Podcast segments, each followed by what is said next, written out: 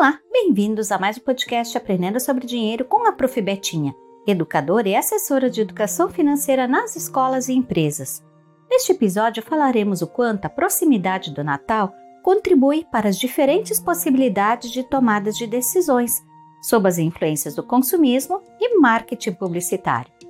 Estamos na semana do Natal e percebemos uma certa maratona nas ruas para a compra de presentes, produtos das listas da ceia de Natal, diferentes confraternizações e até amigo secreto. O ideal seria o planejamento iniciar antes desta época, assegurando acompanhar os preços e adquirindo seus presentes e produtos como espumantes para o brinde da ceia e da virada do ano que está próxima, ou então ter um valor definido para gastos com diversos produtos, panetones, chocolates, adornos natalinos e presentes diversos. Os diferentes excessos podem afetar os orçamentos domésticos e os dias que eram para ser de paz e alegria acabam trazendo posteriormente preocupações e angústias. As parcelas e os boletos devem ser contabilizados no orçamento para serem pagos nos meses subsequentes no devido prazo.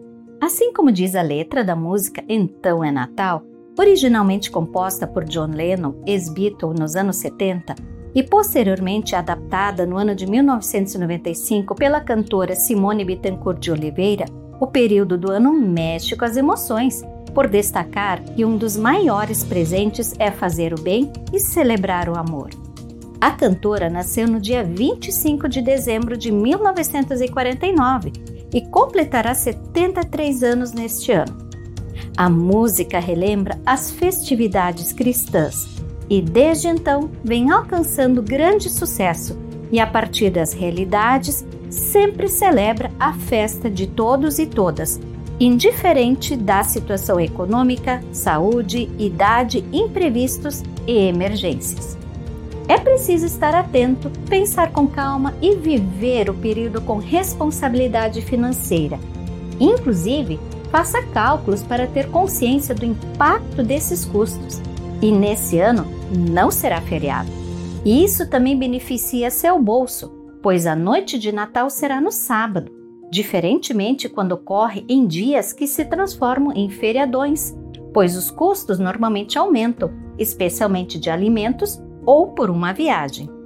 Uma celebração com afetividade não requer muitos recursos, pois o importante, essencial, é o amor que construímos em nossas famílias, inclusive aproveitando os belíssimos espaços coletivos nas praças de sua cidade.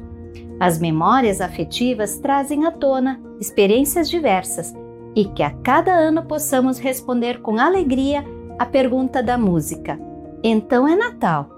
E o que você fez? No próximo podcast Aprendendo sobre Dinheiro, falaremos sobre a retrospectiva dos 365 dias do ano. Até lá!